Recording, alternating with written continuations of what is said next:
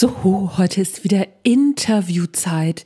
Die wunderbare Sandra Andres von der Agentur Autorenträume, die Inhaberin sogar, ist heute bei mir zu Gast im Interview. Es geht um das Thema Buchlounge, denn die Sandra, die Lounge, das ist eine Wucht. Also da können wir nur von lernen. Ich beobachte das immer schon ganz begeistert und deswegen habe ich sie heute eingeladen zum Erfolgreich Schreiben Podcast und wir sprechen, ratet mal, über den Buchlounge.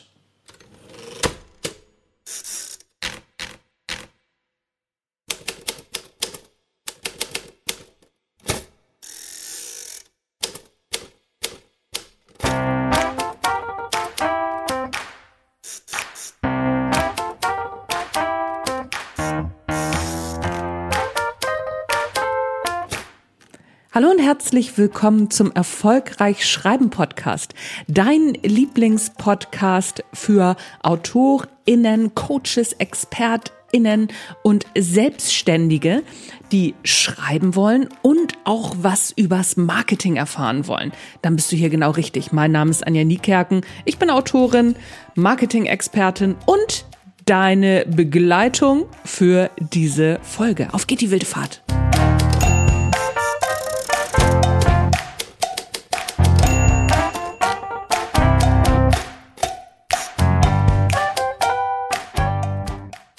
Heute zu Gast im Erfolgreich Schreiben Podcast ist die wunderbare Sandra Andres.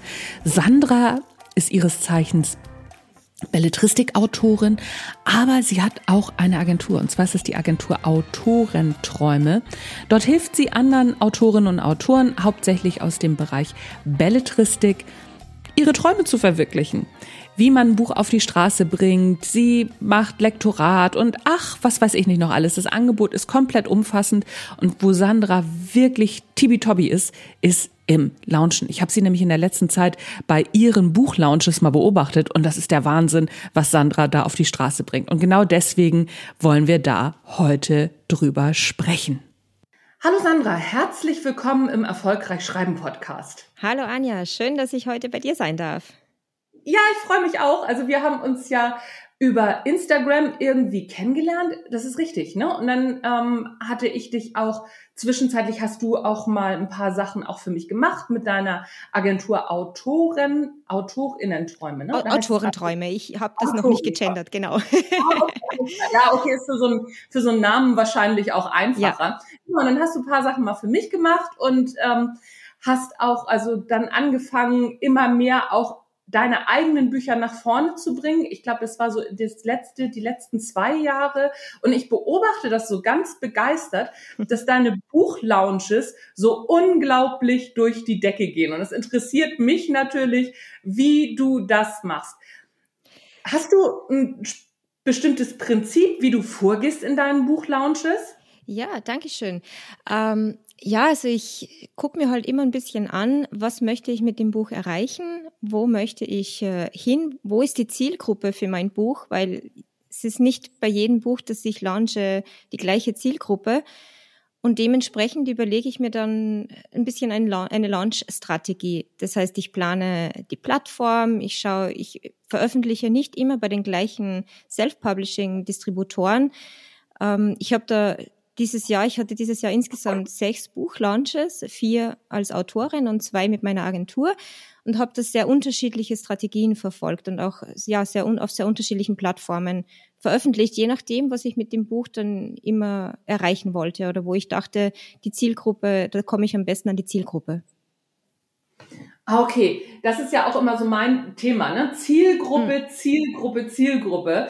Ähm, magst du dazu mal was sagen? Weil dieses Thema Zielgruppe ist ja wahnsinnig relevant und viele Autorinnen und Autoren unterschätzen das. Ne? So, die sind einfach halt bei Instagram unterwegs und dann posten sie ein, zweimal ihr Buch und das war's und dann wundern sie sich, warum das nicht funktioniert. Lass uns mal am Anfang anfangen.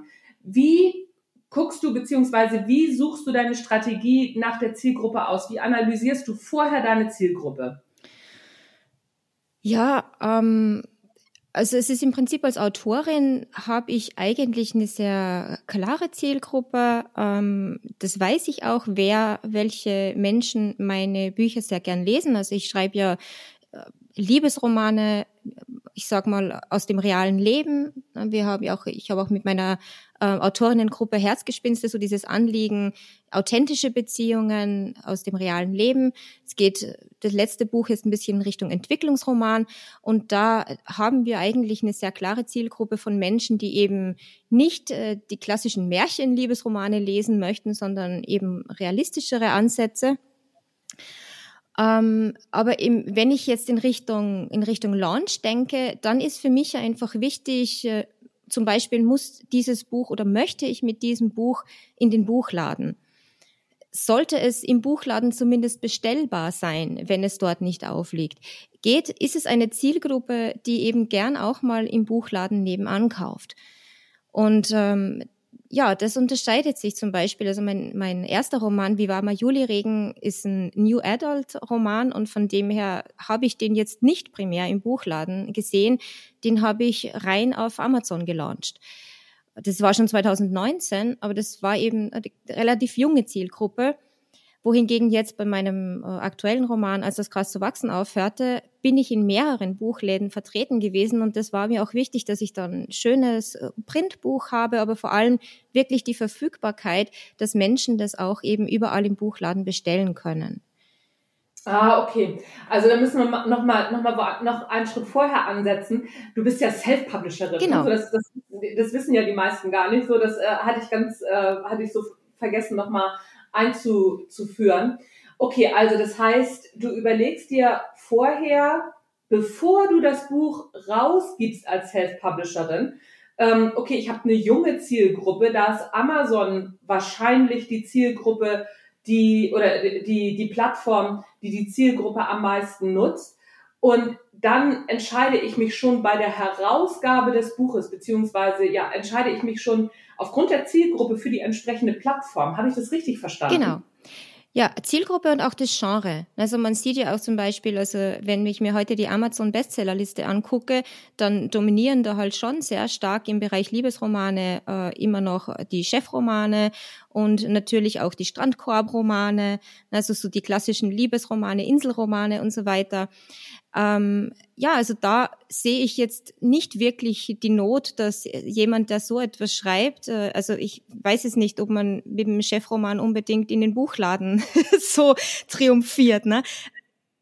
Da ist die Strategie halt einfach wirklich, also auch genreabhängig äh, ist es, kann es sehr, sehr entscheidend sein, wo ist, wird, könnte das Buch mehr erfolgreich sein. Ja, ich finde das ganz spannend, was du sagst. Ich glaube, das ähm, lassen viele Autorinnen und Autoren außer Acht zu gucken, ach so, was, was schreibe ich denn überhaupt und wo, wo liegen diese, also, ne, wo liegen diese Bücher am besten? Also, dass, dass meine Zielgruppe sieht. Dann ist ja teilweise auch die Frage, ich sag mal gerade so bei diesen, bei den Chefromanen, ist das, ist das eher ähm, ein haptisches Buch oder ist das eher ein Kindle? Richtig. Genau, das ist die nächste Frage. Ne? Möchte ich wirklich eben das, den Schwerpunkt auf das Printbuch setzen, wo halt weiterhin der Buchhandel sehr stark vertreten ist? Oder sage ich, nein, eigentlich sehe ich meinen Schwerpunkt im E-Book-Bereich. Meine Leser sind bei Kindle Unlimited oder eben sind die klassischen E-Book-Leser. Ich denke, da brauchen wir nicht diskutieren, dass Amazon da konkurrenzlos ist im E-Book-Bereich. Ja, das, ähm, das stimmt. Ähm, warte, jetzt habe ich meine Frage, Fragen vergessen, die, ähm, die mir sofort auf der Zunge brannte. Ah, genau. Was sind denn so die typischen Bücher, die eher in einer Buchhandlung liegen, beziehungsweise was sind so Bücher, wo, wo Menschen eher in den Buchhandel gehen? Oder Genres, Themen? Ja, ich, ich glaube, dass zum Beispiel Kinderbücher noch sehr, sehr viele im Buchladen gekauft werden, weil ähm, gerade die Mamis und auch vor allem die Omis, glaube ich, so gern dieses Buch noch in der Hand haben, sich die Bilder anschauen, na, das wirklich durchblättern. Also ich, ich Kinderbuchbereich sehe ich äh, nicht, noch nicht so stark im E-Book äh, bei den E-Books und auch nicht unbedingt, ich meine, Amazon hat schon viel zu, zu sagen, aber ich glaube, sehr viele Leute kaufen Kinderbücher immer noch im, im Buchladen. Dann natürlich alles, was so ein bisschen Lokalkolorit hat. Also wenn ich jetzt irgendwie ein Buch schreibe aus meiner, sei das Regionalkrimi oder auch eine Liebesgeschichte mit regionalen Bezug, irgendwie Ostfriesland-Romane oder ähnliches, dann denke ich, ist es auch eine, etwas, das man sehr, sehr gut im Buchhandel unterbringen kann. Weil natürlich, wenn ich heute in den Buchladen gehe und ich sehe eine Liebesgeschichte aus meiner Region, das ist schon was, was mich interessieren könnte.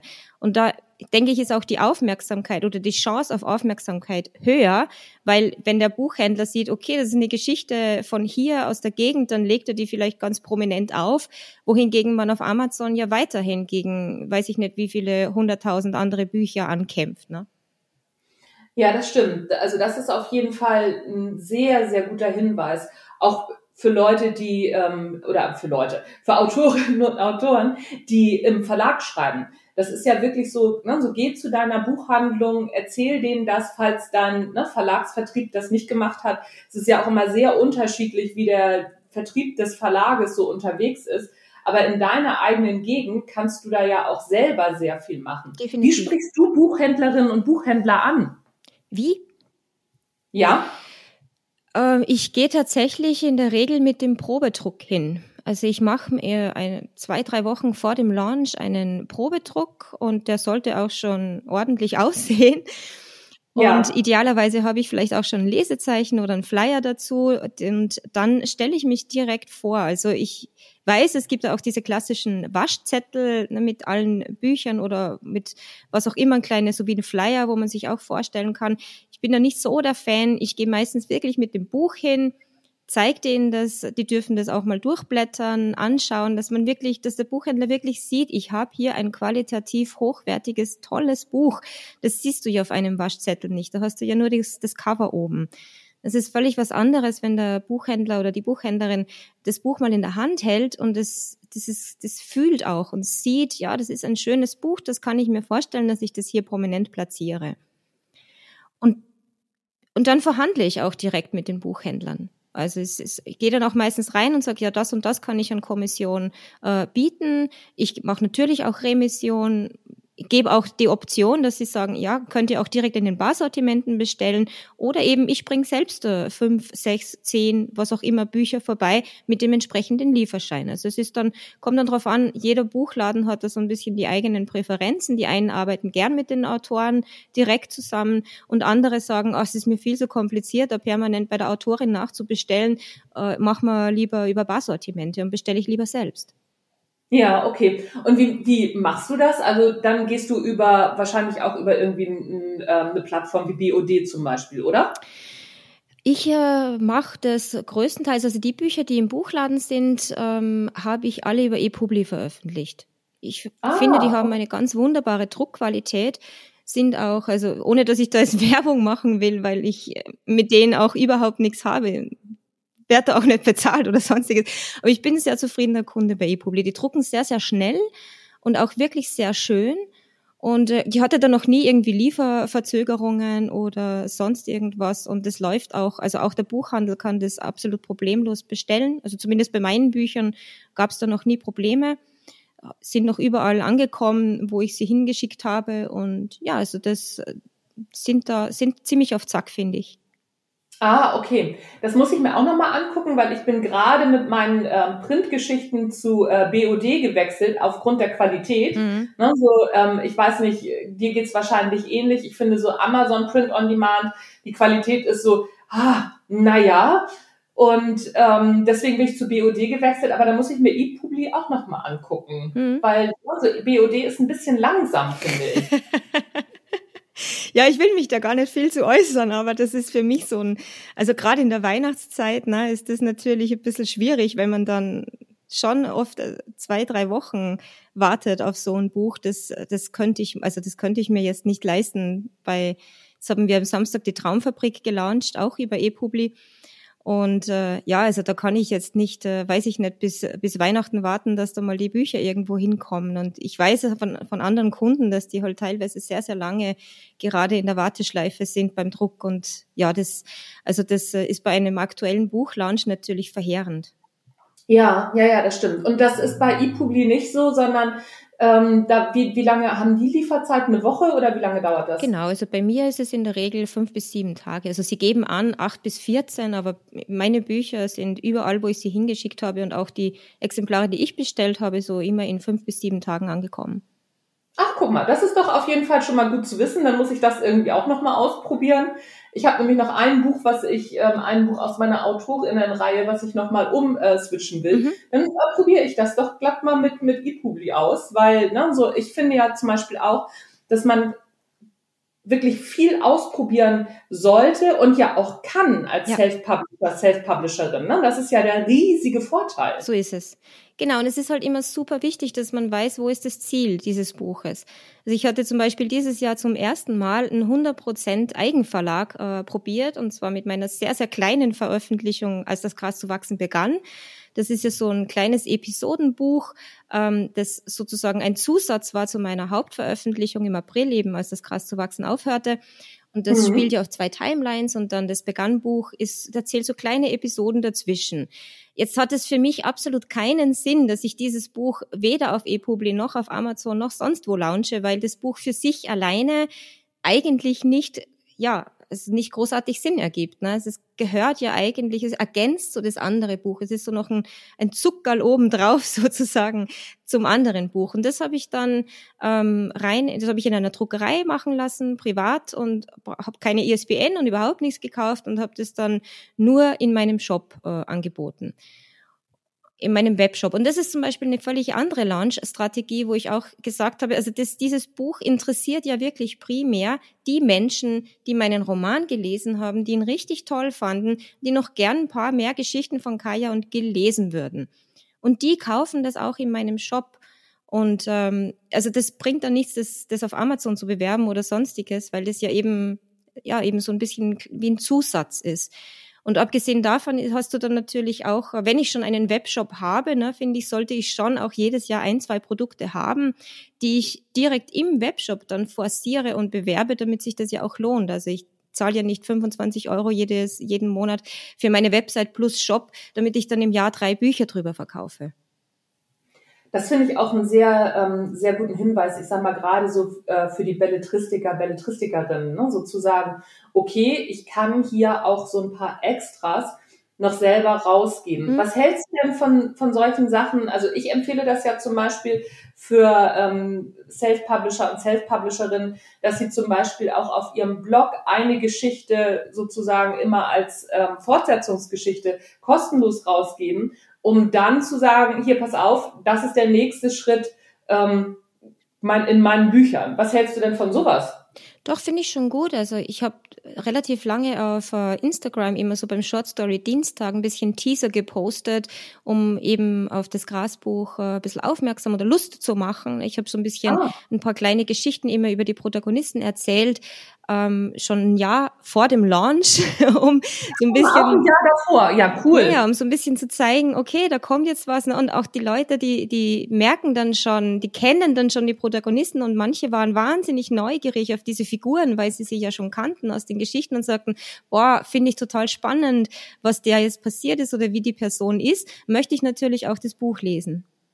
Ja, okay, aber daran sieht man ja schon mal, ne, wenn wir jetzt auf, eine, auf, Zeit, ähm, auf Zeitplanung zu sprechen kommen, im Grunde dauert so ein Launch ja schon oder geht ein Launch ja los, wenn du anfängst zu schreiben. Das ist zumindest so, so meine Einstellung. Wie siehst du das? Das sage ich auch immer allen meinen Kunden, Kunden und Kundinnen. Also am besten beginnst du mit dem Marketing, wenn du anfängst zu schreiben, beziehungsweise wirklich die fixe Absicht hast, dieses Buch zu veröffentlichen. Weil manche Leute schreiben ja auch einfach los und sagen, ja, schauen wir mal, vielleicht äh, mache ich es nur für mich dann ist, ne, oder sie schreiben dann drei Jahre dran. Also ich habe, an, als das Gras zu wachsen aufhörte, über zwei Jahre geschrieben. Da ist es natürlich nicht, nicht so sinnvoll, dass ich jetzt über zwei Jahre hinteasere und die Leute fragen sich dann auch irgendwann, ja, kommt da auch mal was? Aber grundsätzlich, klar, je früher, umso besser. Ähm, ja, weil man eben natürlich auch so ein bisschen Community Building passiert ja auch nicht in zwei Tagen. Nee, das stimmt. Das ist auf jeden Fall so. Und das ist ähm, im Sachbuch ist es genauso wie ähm, im, im Roman. Du bist ja wirklich eher auf, auf Belletristik spezialisiert. Bei mir geht's ja eher in, in Richtung Sachbuch. Und du hast ja auch vor kurzem gerade auch ein Sachbuch veröffentlicht. Ne? So wie, sag mir noch mal den Namen. Ich, ich weiß, ich habe ein Vorwort dafür geschrieben, aber ich habe den Buchnamen gerade nicht parat. So verwirklichst du deinen Autorentraum. Ah, genau. Irgendwas mit Autorentraum war doch drin. Ne? So das, genau. äh, das wusste ich doch noch. Wo ist da für dich der Unterschied zwischen Buchlounge ähm, Belletristik und Buchlounge Sachbuch? Ähm, also im Sachbuch ist es halt noch ein Stück mehr Themen fixiert, finde ich. Ähm, also einerseits ähm, ist klar, ich versuche auch, ähm, ich versuche auch, dass ich in der Belletristik mein Thema rüberbringe, also auch in meinen Romanen mein Thema rüberbringe und die Leute über mein Thema, also eben reale Beziehungen, in meine Bücher ziehe. Aber beim Sachbuch bist du ja noch mal viel stärker in der Problemlösungsebene. Das heißt, ich muss mir noch mal viel stärker überlegen, womit kämpft meine Zielgruppe? Was sind so die großen Herausforderungen für die Leute? Und dass ich wirklich auch die Themen anspreche, die diese, diese meine Zielgruppe bewegen und äh, mhm. die dann auch äh, promote. Also dass ich das dann auch in in der in im Amazon Beschreibungstext knackig zusammenfasse. Was sind so die vier fünf Schwerpunkte des Buches? Was sind so die Kernthemen? Und äh, genauso, ähm, ich habe zum Beispiel für, nur für das Sachbuch eine eigene Landingpage erstellt, so dass man wirklich nochmal sieht, was sind die Kernthemen, Leseprobe hin und her. Das mache ich bei meinen Romanen nicht. Meine Romane sind Teil von meine Bücher. Und natürlich, wenn was neu raus ist, kommt es auf die Startseite, aber die eigene Landingpage, die ich dann auch bewerbe, damit ich halt wirklich noch konkreter, weil ich finde, Zielgruppe ist nochmal sehr viel spezifischer. Ich weiß halt, für so, für wirklich so deinen Autorentraum ist die Zielgruppe, sind schreibende Anfänger und Anfängerinnen oder Menschen, die ihren, ihren ersten Buch oder den ersten Büchern schreiben und eben diesen Autorentraum verwirklichen möchten. Das ist nicht die Autorin, die schon 20 Jahre veröffentlicht und eigentlich eh alles drüber weiß. Ja, ja, ja, das ist ja, ähm, das stelle ich auch immer wieder fest, wenn ich ähm, Marketing mit Autorinnen und Autoren mache, dass gerade im Belletristikbereich die, ähm, die Leute viel mehr Schwierigkeiten haben, ihre Zielgruppe zu greifen. Mhm. Ne? So da haben es die Sachbookies, sag ich mal, ein bisschen leichter, weil man das schon spezifischer fassen kann. Wobei ich auch ganz viele sehe, wo ich dann, dann denke, so, nee, du musst deine Zielgruppe, was, was ist das Problem deiner Zielgruppe, mit welcher Frage gehen die in den Buchladen? Das Absolut. ist immer so mein, mein, mein, mein Kernthema.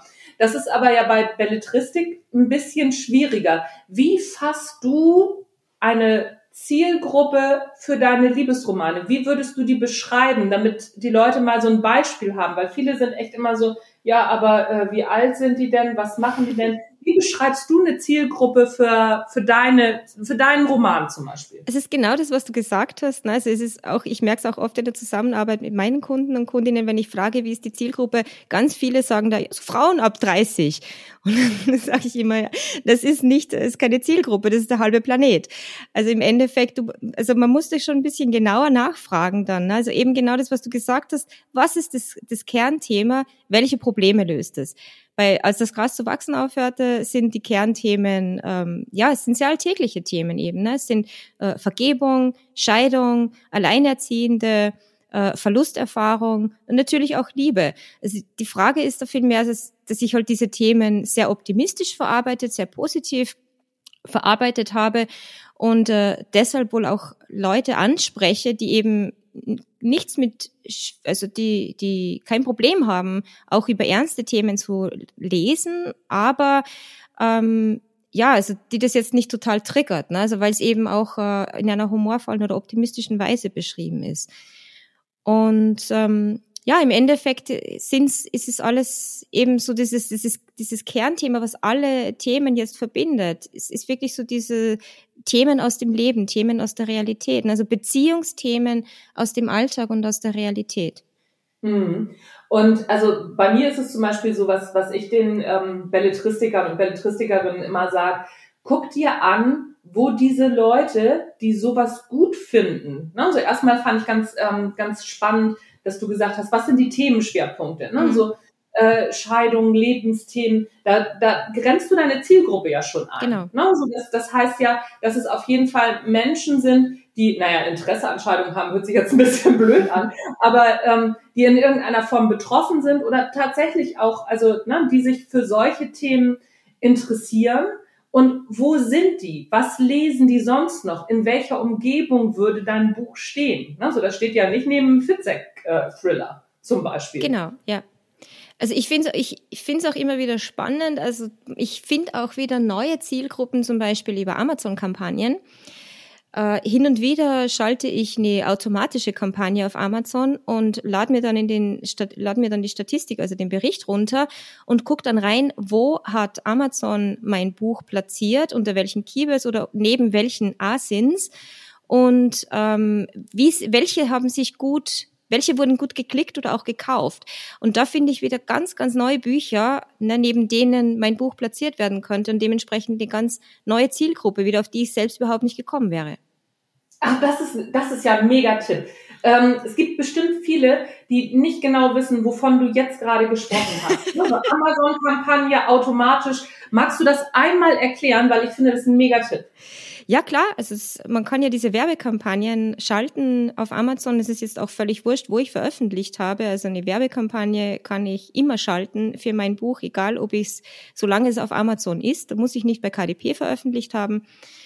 Und ähm, genau, und dann dann wird es nach oben gepackt, ne? Also dann, dann wird das Buch prominenter gezeigt im Suchen. Ja, also, naja, das kommt drauf an. Also es gibt ja diese Stichwort-Werbekampagnen ne, nach Keywords. Das heißt, ähm, da gebe ich gewisse, gewisse Suchbegriffe in meine Kampagne ein.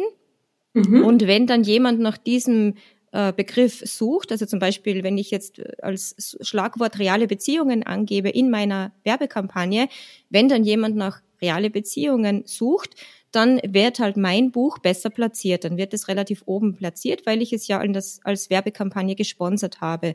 Mhm. Äh, ich kann aber auch eben diese Produktplatzierung sponsern. Das heißt, dass mein Buch neben ähnlichen Büchern angezeigt wird. Das sind dann ah. immer so diese Empfehlungen, die darunter kommen, wenn du auf ein Buch klickst und drunter steht dann, das könnte dir auch gefallen. Okay, und das sind die automatischen Kampagnen. Auch das kann ich personalisiert machen. Auch das kann ich manuell schalten. Also auch da kann ich selbst die Bücher wählen, neben denen ich mich platzieren möchte. Mhm. Und äh, genau, und das ist halt irgendwie, also ich habe da so einen Workshop gemacht bei Amazon und theoretisch sollte die sinnvollste Methode sein, dass man halt zwei, drei automatische Kampagnen laufen lässt, ein paar Wochen und Monate und dann wirklich, ich, ich lade jetzt jede Woche eben diesen Bericht runter und schaue mir an, welche Asins haben sehr gut funktioniert oder welche Keywords, wo, wo wurde die, mein Buch dann gut geklickt und gekauft. Und da lege ich mir dann eine eigene Liste an, nur mit diesen Büchern. Und nach ein paar Monaten schalte ich dann eine manuelle Kampagne und platziere mein Buch wirklich ah. nur noch bei denen, die halt wirklich gut funktioniert haben. Oder nach ein paar Wochen, je nachdem, wie schnell es geht. Es läuft ja nicht, jede automatische Kampagne läuft nicht gleich gut. Ah, okay. Also zuerst lässt du Amazon das vorschlagen. Mhm dann wertest du das aus und die besten Ergebnisse, das machst du dann nochmal manuell. Genau. Da sagst du dann mal so, okay, auf den besten Ergebnissen will ich jetzt nochmal genau. Und da, ein Mega-Tipp. Da finde ich, da finde ich wirklich immer noch mal total viele Bücher, wo ich mir denke, ja, die passen total gut zu mir. Es ist sicher meine Zielgruppe. Also diese Leser sind sicher meine Zielgruppe, aber ich kannte das Buch halt einfach nicht. Ich wusste überhaupt nicht, dass das existiert. Ja, ja, es ist ja auch überhaupt kein Wunder. Also so, ich sag mal gerade im, im Bereich Liebesroman, ne, so egal ob es realistisch ist und und und. Es gibt ja, also es ist ja nicht nur Liebesroman, es ist ja auch Sachbuch und was weiß ich nicht alles. Du wirst wahrscheinlich genauso vom Stuhl gefallen sein wie ich, als du dein ähm, dein Ratgeber für Autorinnen und Autoren eingestellt hast, wie viele Bücher es da gibt, oder? Mhm. Ich, ich dachte zuerst so, ach ja Mensch, das ist ja, das ist ja super. Ich schreibe einfach mal einen Ratgeber darüber, wie man Sachbücher schreibt. Da gibt's vielleicht zwei, drei, die ich kannte. Und, ne, so, und, und mehr wird das schon nicht sein. Und dann habe ich losgelegt und, und dann, hab dann gedacht, so, ja, guten Morgen, Frau Niekerken. Ne, bei 70.000 Büchern, die auf dem deutschen Buchmarkt pro Jahr erscheinen, werden wohl auch ein paar Ratgeber für Sachbuchautorinnen dabei sein. Definitiv. Also auch wenn man nischig unterwegs ist, ähm, ist trotzdem gibt's da schon sehr, sehr viel, ja.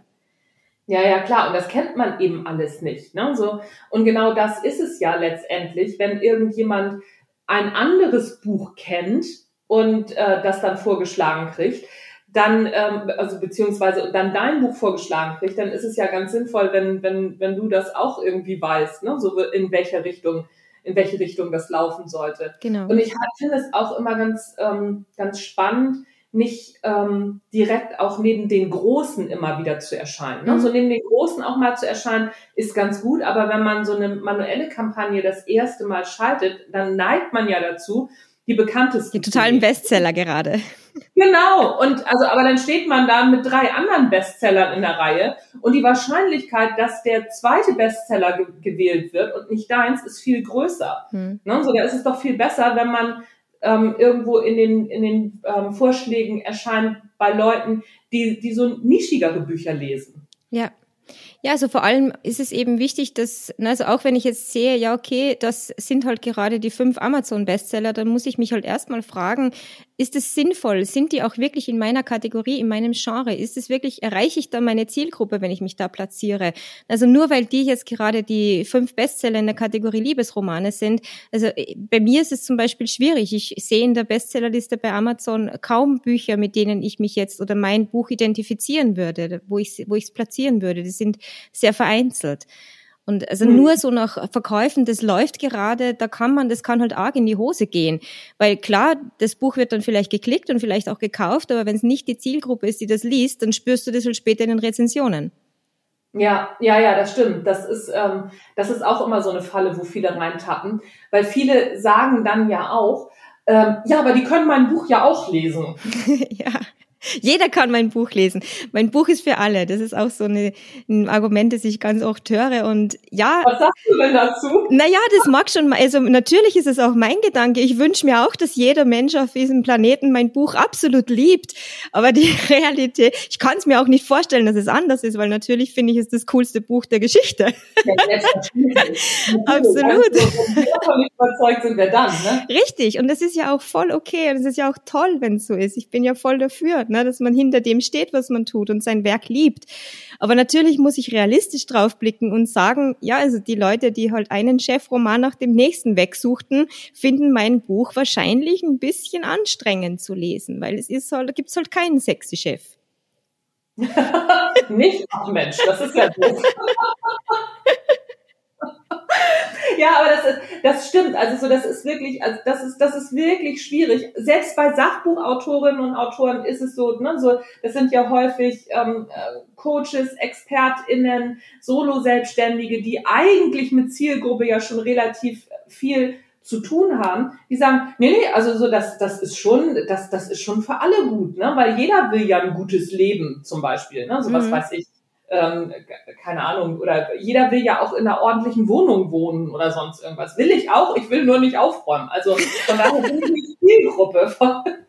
Das ist, also, ne, das, das, und das verstehen die Leute meistens nicht.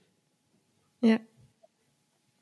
Ähm, ich komme noch mal zurück zu dem Thema Zeitplan. Ne, so wir, äh, ich hatte dich ja vorhin schon mal noch mal darauf angesprochen, Thema Zeitplan und hatte so gesagt, okay, du fängst ja ein Jahr vorher an. Aber mal so konkret, wenn es in die heiße Phase geht, wie ist so deine grobe Zeitplanung im Buchlaunch?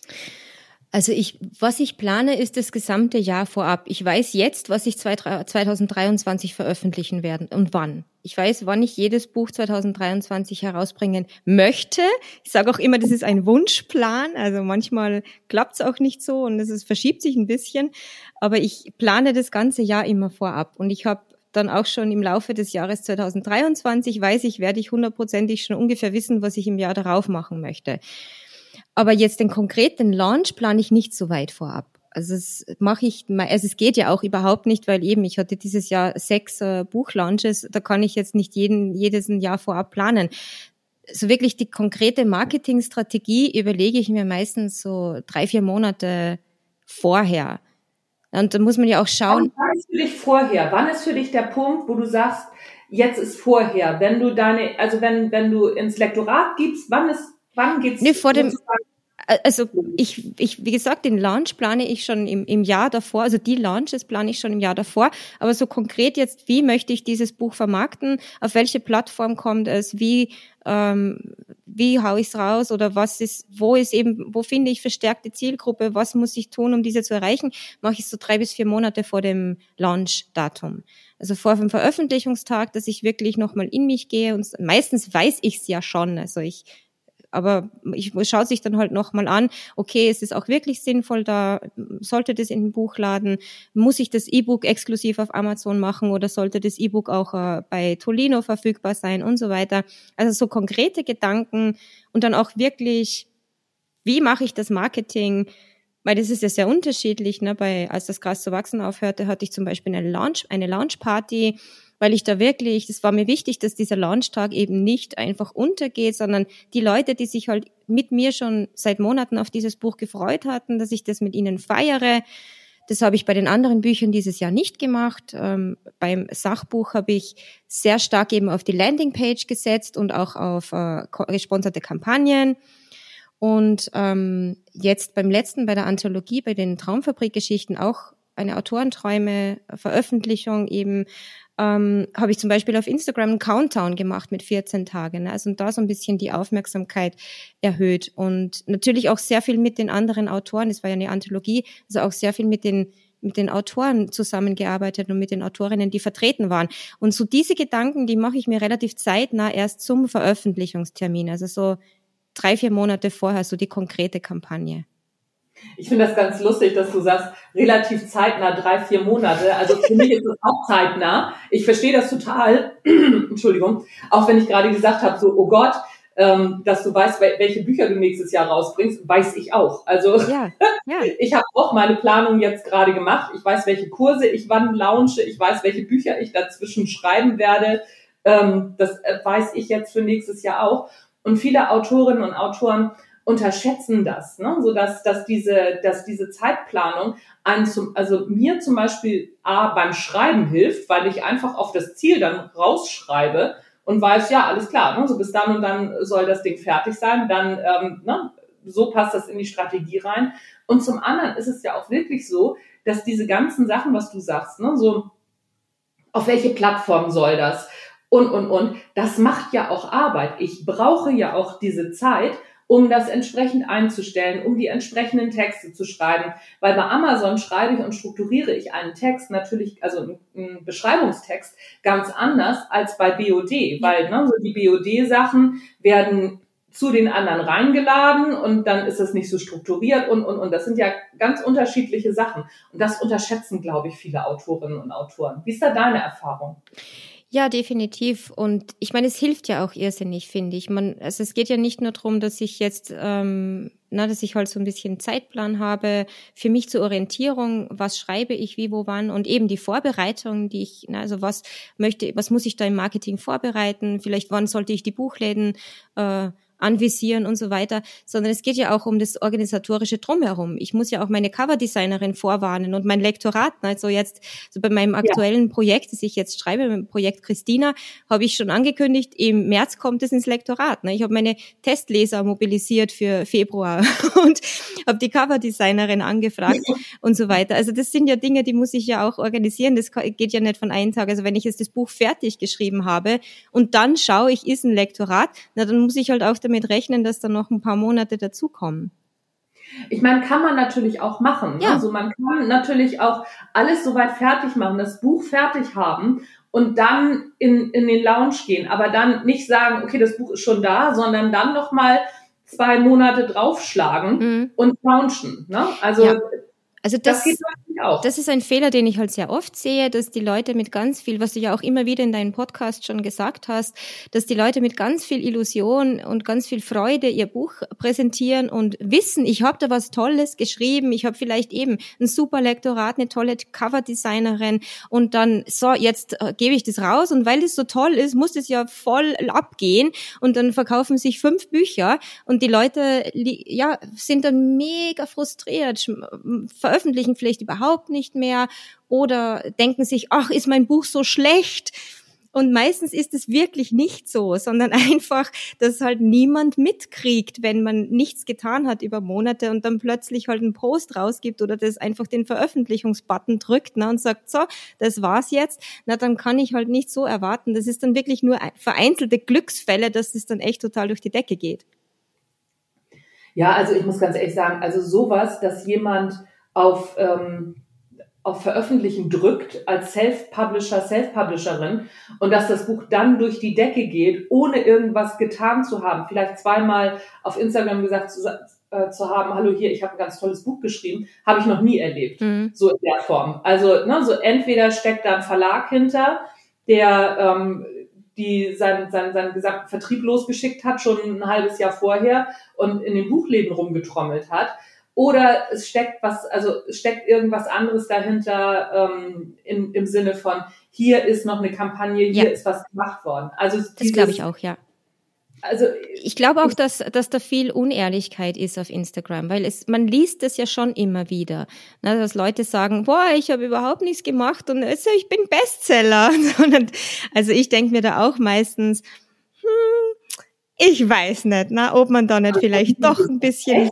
Ist das, dass, dass da welche sagen, als Self-Publisher, ja, ja. Self Künstlerin. Echt? Ja, ja, das lese ich, lese ich schon immer wieder. Oder dass man halt auch sieht, ja, die haben jetzt seit fünf Monaten nicht gepostet oder so und nichts getan, aber plötzlich ist der Bestseller-Post da. Ne? Und dann denke ich mir halt schon, na ja, also irgendwo wird schon was gelaufen sein. Also so jetzt über Nacht äh, aus magisch wird das jetzt nicht passiert sein. Also wie gesagt, in Einzelfällen mag es sein, aber ich glaube in der Regel nicht. Ja, ach was. Also äh, das habe ich noch nie gesehen. Ähm, also, wenn, wenn, du irgendwie sowas mal siehst, dann kannst du es mir ja mal zeigen, weil dann würde ich nämlich dann auch glatt nochmal nachfragen. Ja, klar. Ähm, oh Mann. Da bin ich ja immer, also bin ich ja immer wahnsinnig neugierig, wie ob, ob sowas tatsächlich funktioniert. Manchmal kann es natürlich aber auch sein, dass das Leute sind, die schon mehrere Sachen haben. Ne? Wenn die sowieso oder die schon eine Serie schreiben und alle Vierteljahr ein Buch rausbringen, ja, ja. dann nee, dann glaube ich das. Ja, da also, bist du ja, ja was davor gelaufen. Da bist du ja auch im Algorithmus auf Amazon ganz anders äh, drinnen. Ne? Also wenn du alle drei Monate, also Serien werden ja sowieso besser, besser ausgespielt und, und besser behandelt, so habe ich mal gehört äh, als jetzt äh, normale Bücher, ne? weil man dann eben zu erwarten ist, da kommen immer wieder, kommt immer wieder was nach. Naja, also Serien werden vom Algorithmus besser behandelt aus, aus, aus einer ganz einfachen, aus einer ganz einfachen Sicht, weil ähm, wenn du oder wenn du als Autor oder Autorin muss keine Serie sein, sondern wenn, wenn du alle, ähm, alle Vierteljahr ein Buch rausbringst und sich dieses Buch immer gut verkauft, wirst du wieder neu vorgeschlagen, den genau. Leuten, die das schon äh, gehabt haben und, und, und. Also das muss nicht zwingend eine Serie sein. Eine Serie zieht natürlich mehr Leserinnen und Leser rein, die weiterlesen wollen. Mhm. Das heißt, das Interesse ist natürlich höher.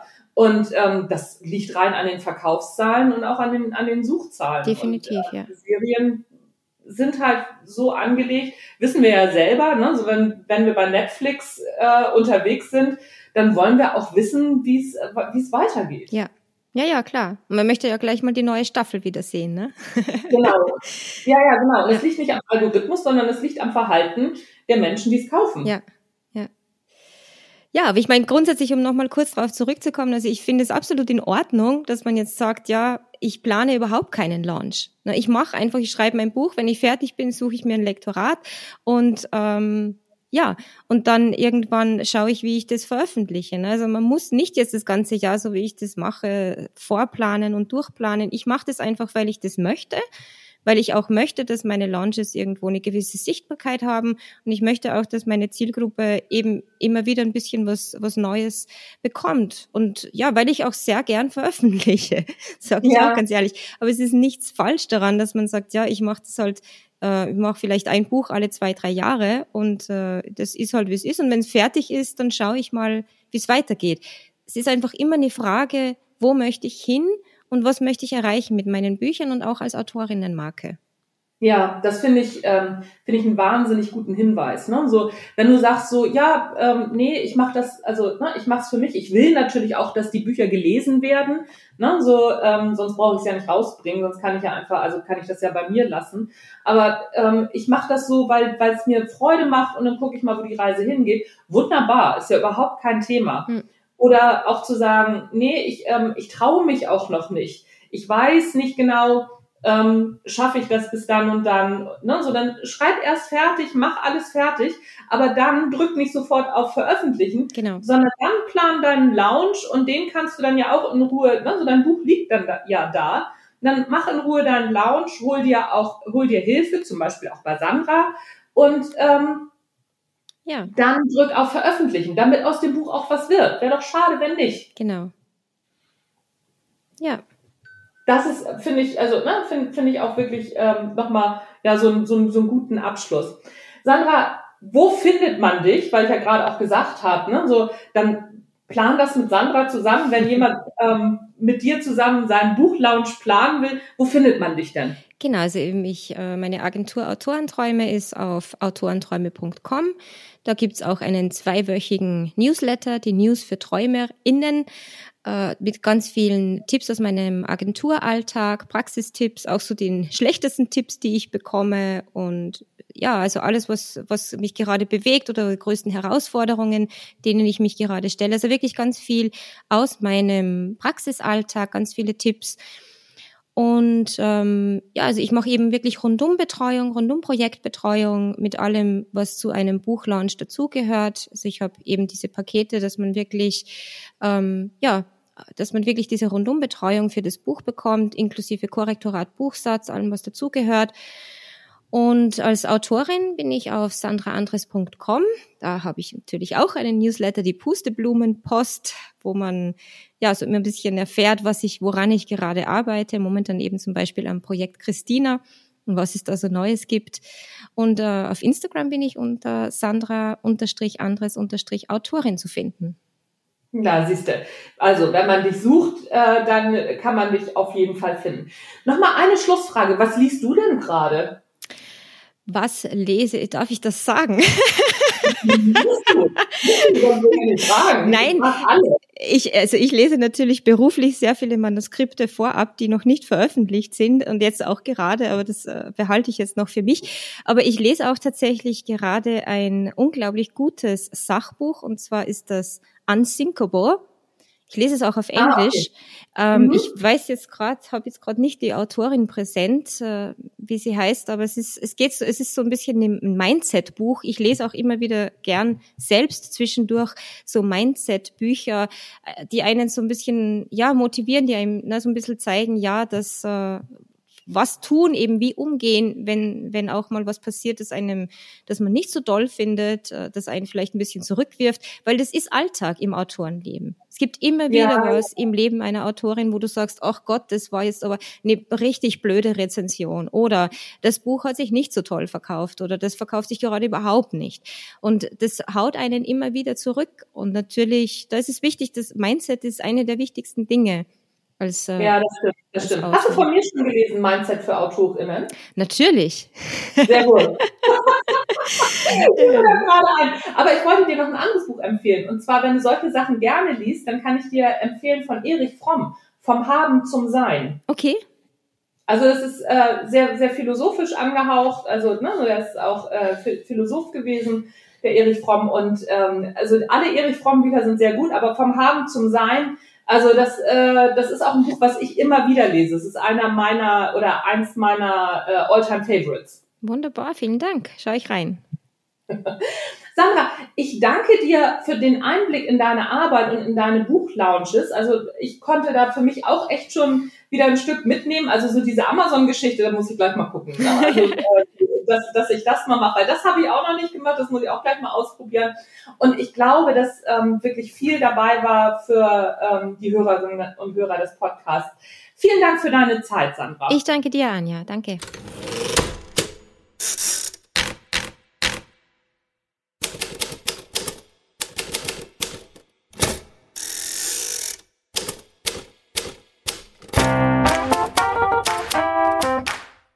So, das war's. Das war das Interview mit der wunderbaren Sandra Andres. Ich hoffe, du hast genauso viel gelernt wie ich. Also ich habe auf jeden Fall einiges auf dem Zettel, was ich jetzt umsetzen werde.